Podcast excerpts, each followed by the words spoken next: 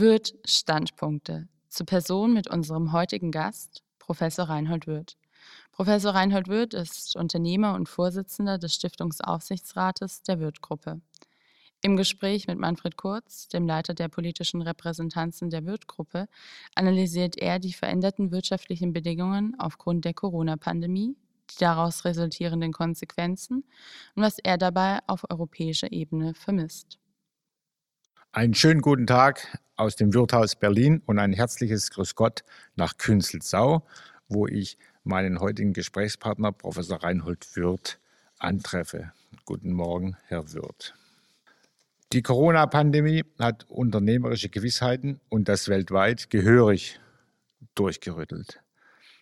Nervosität und Unsicherheit auf den Märkten wie in den Belegschaften machen sich breit. Tradiertes Wirtschaftswissen und eingeschliffene Managementtechniken der Hochschulen etwa helfen in dieser historischen beispiellosen Lage nicht mehr weiter. Welche Führungsqualitäten werden jetzt gebraucht, um ein Unternehmen mitsamt deren Belegschaften funktionstüchtig in eine gute Zukunft zu führen. Ja, ja, Herr Kurz. Ja. Für mich ist es was ganz Neues, mit Ihnen über den Fernseher zu reden. Ja.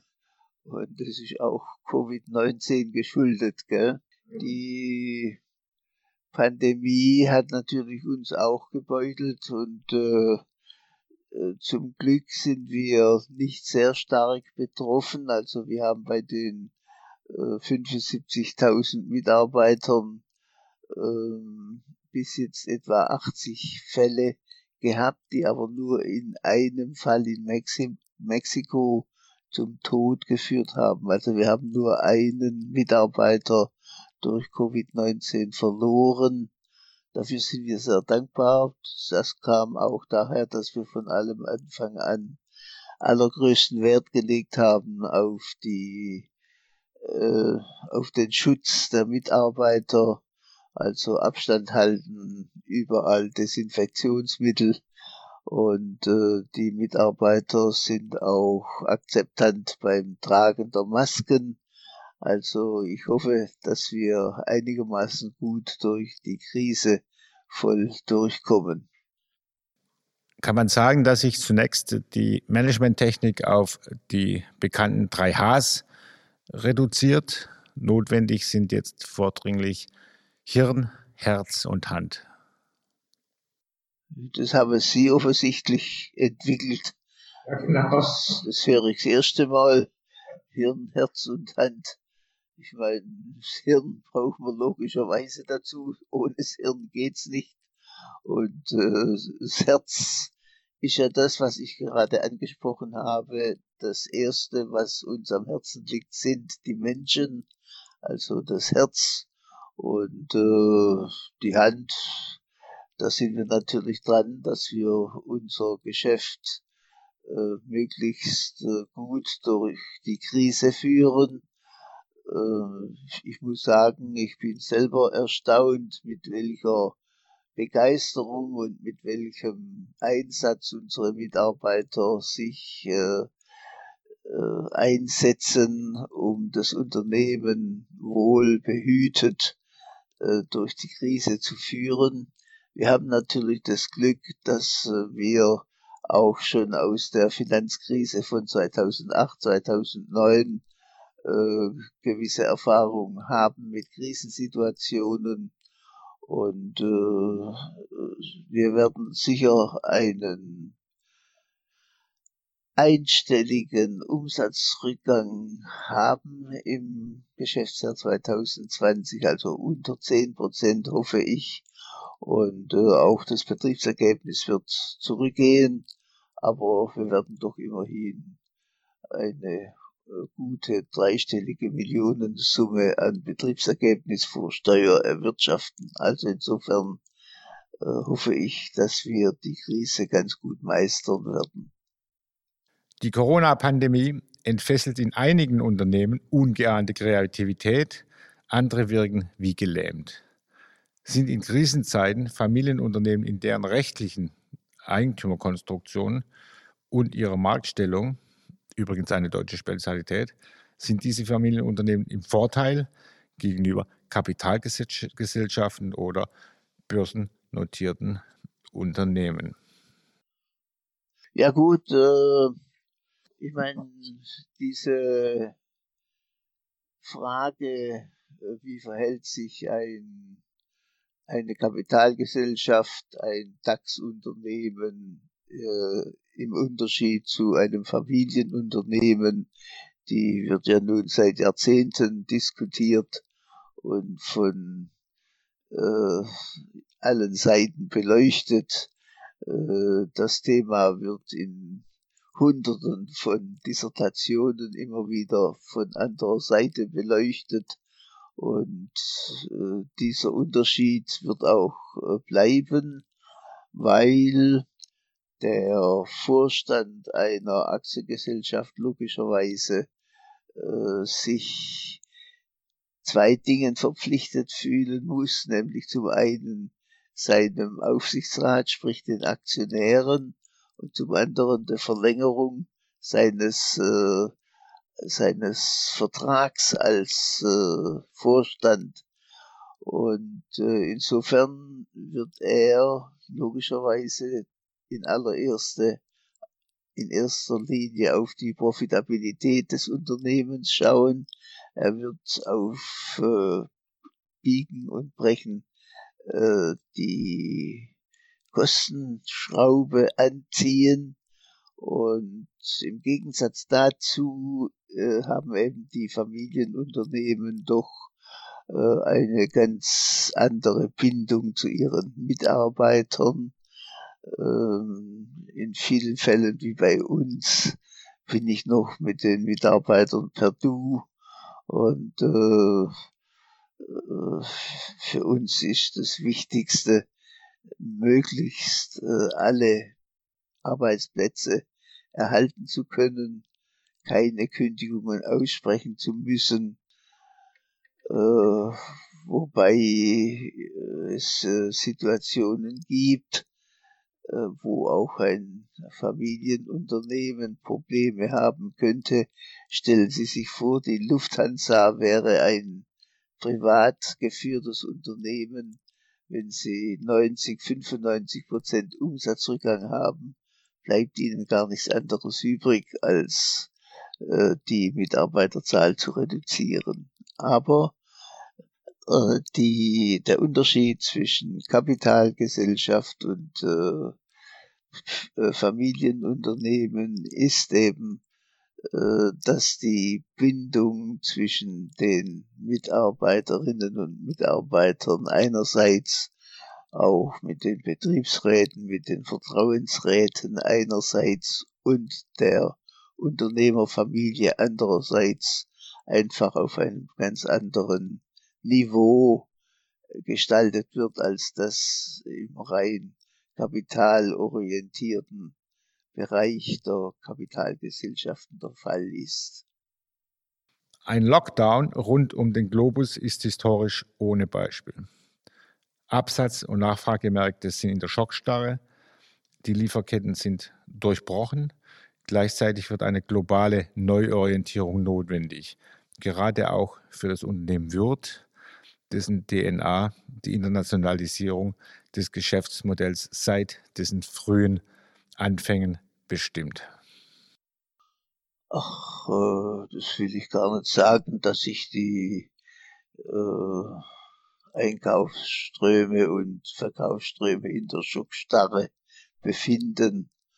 Ähm, ich meine, unser äh, Umsatz läuft. Wir haben hier bei der Muttergesellschaft nach wie vor jeden Tag mehr als 40.000 Aufträge abzuwickeln.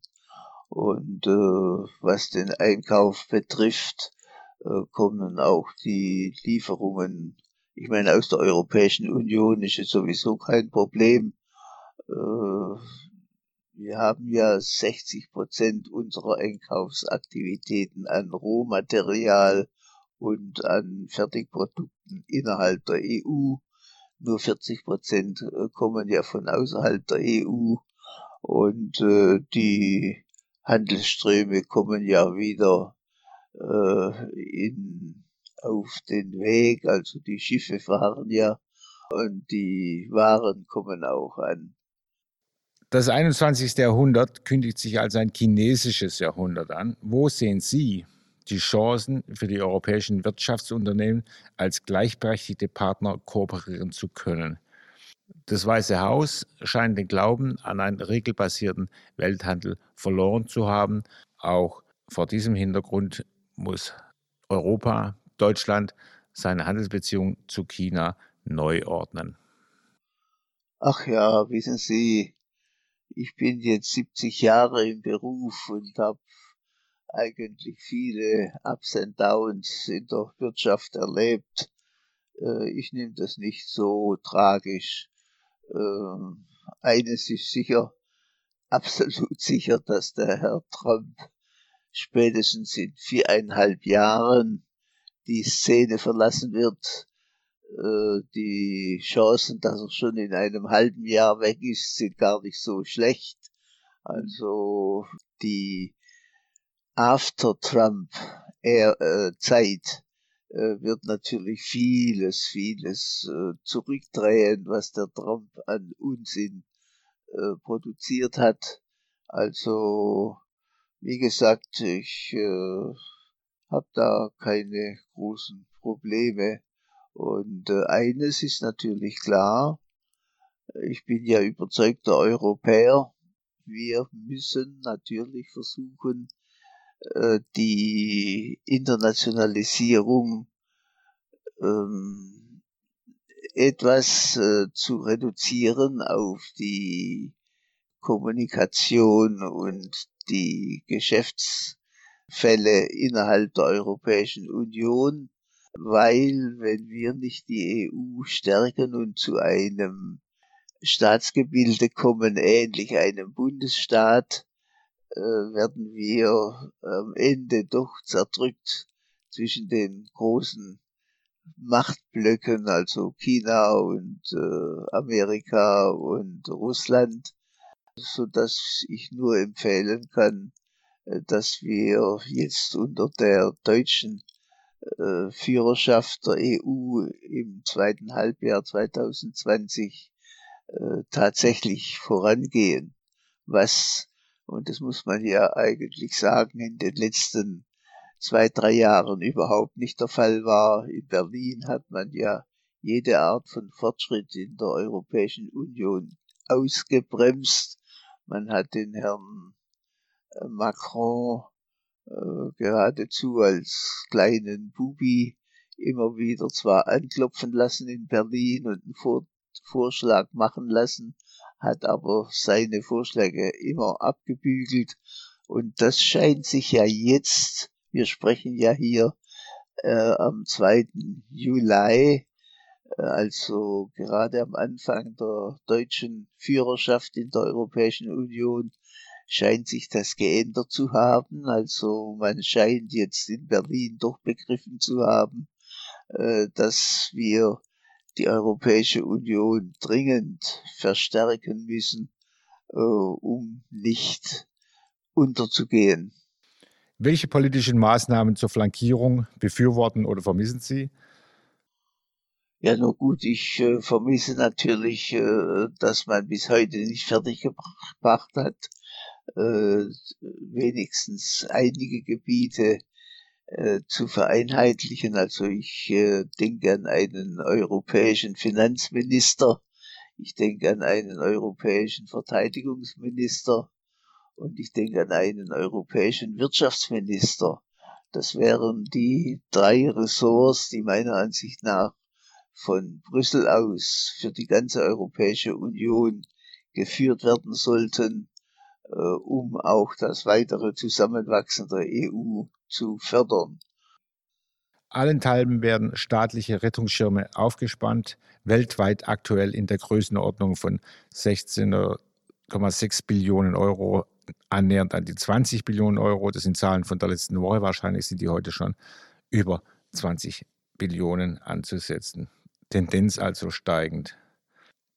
Die Rettungsschirme haben die Eigenschaft, den Status quo der Unternehmen vor Ausbruch der Covid-19-Pandemie einzufrieren, was unter normalen Umständen wettbewerbsverzerrend wirkt, einfach weil Wirtschaftsunternehmen mit Schieflage durchfinanziert und damit nicht mehr aus dem Markt ausscheiden können.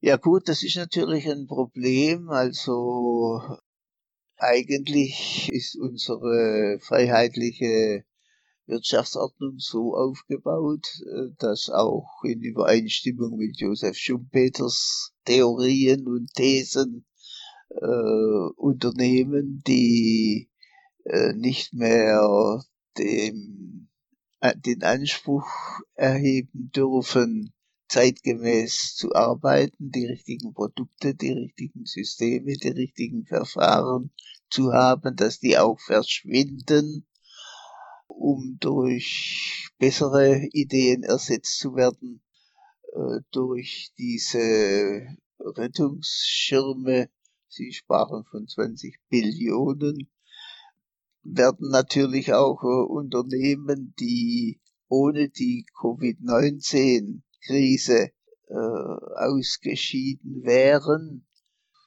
ja, hochgepäppelt und noch ein bisschen am Leben erhalten. Die Arbeitsplätze werden künstlich subventioniert.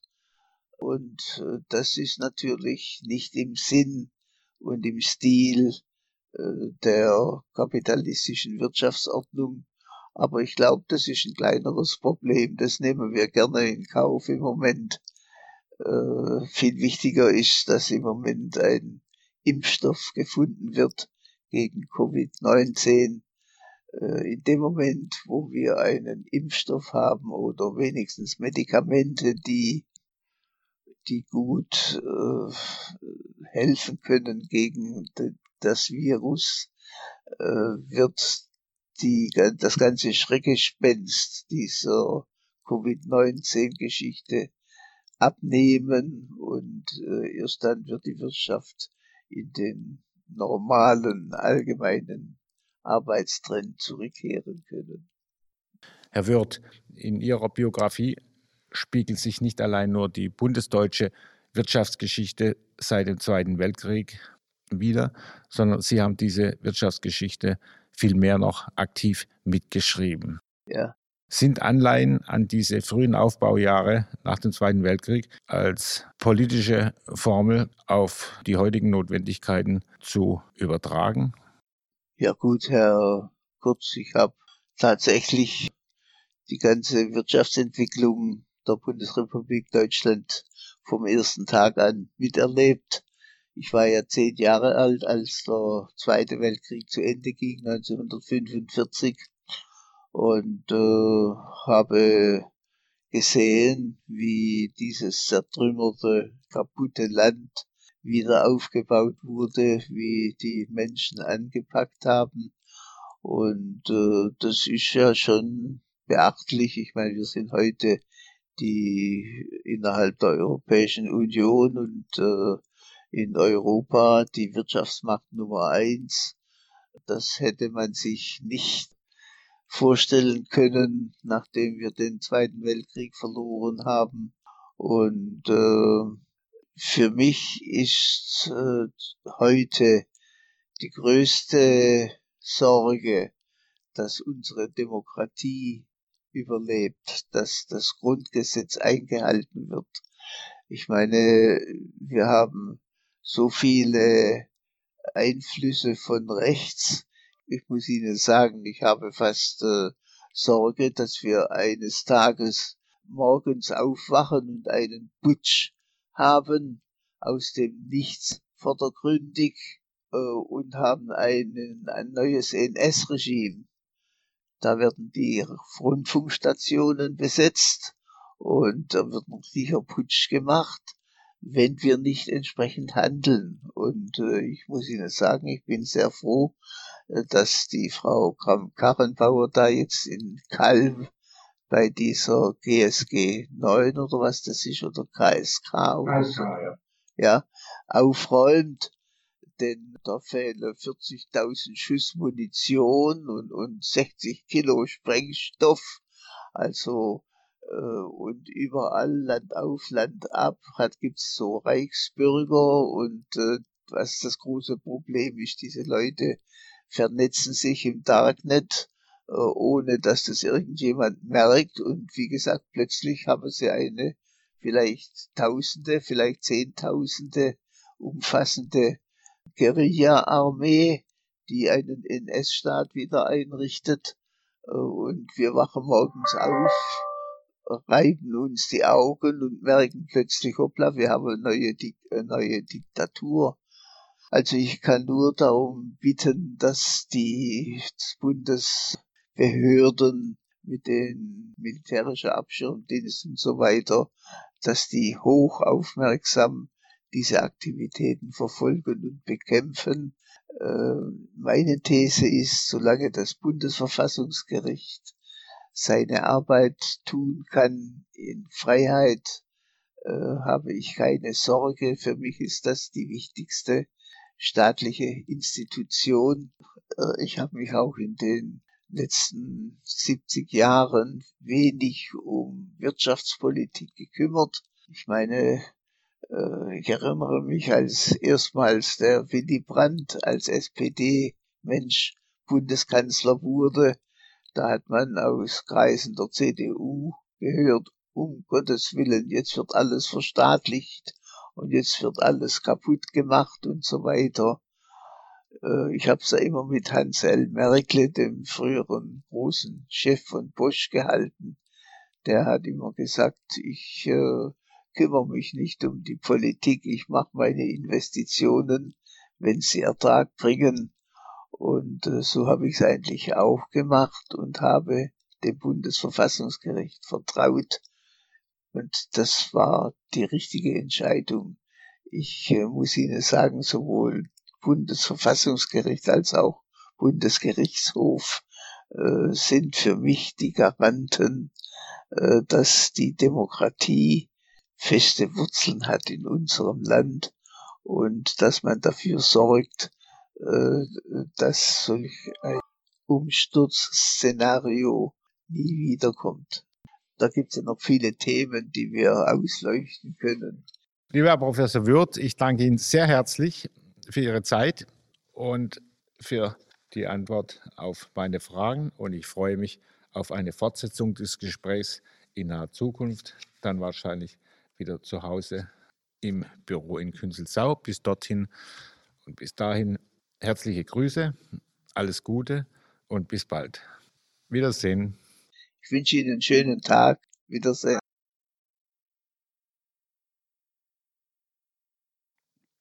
Herzlichen Dank für das Zuhören. In unserer nächsten Ausgabe ist Katharina van Delden zu Gast. Sie ist Gründerin des Unternehmens Inosabi und Mitglied im Präsidium von Bitkom. Wie schaffen wir es, die positiven digitalen Errungenschaften in der Zeit nach Corona zu transportieren? Und warum können dabei ein Digitalministerium unterstützend sein? Katharina van Delden wird Antworten auf diese und andere Fragen geben. Wirt Standpunkte. Eine Produktion der Repräsentanzen der Wirt-Gruppe.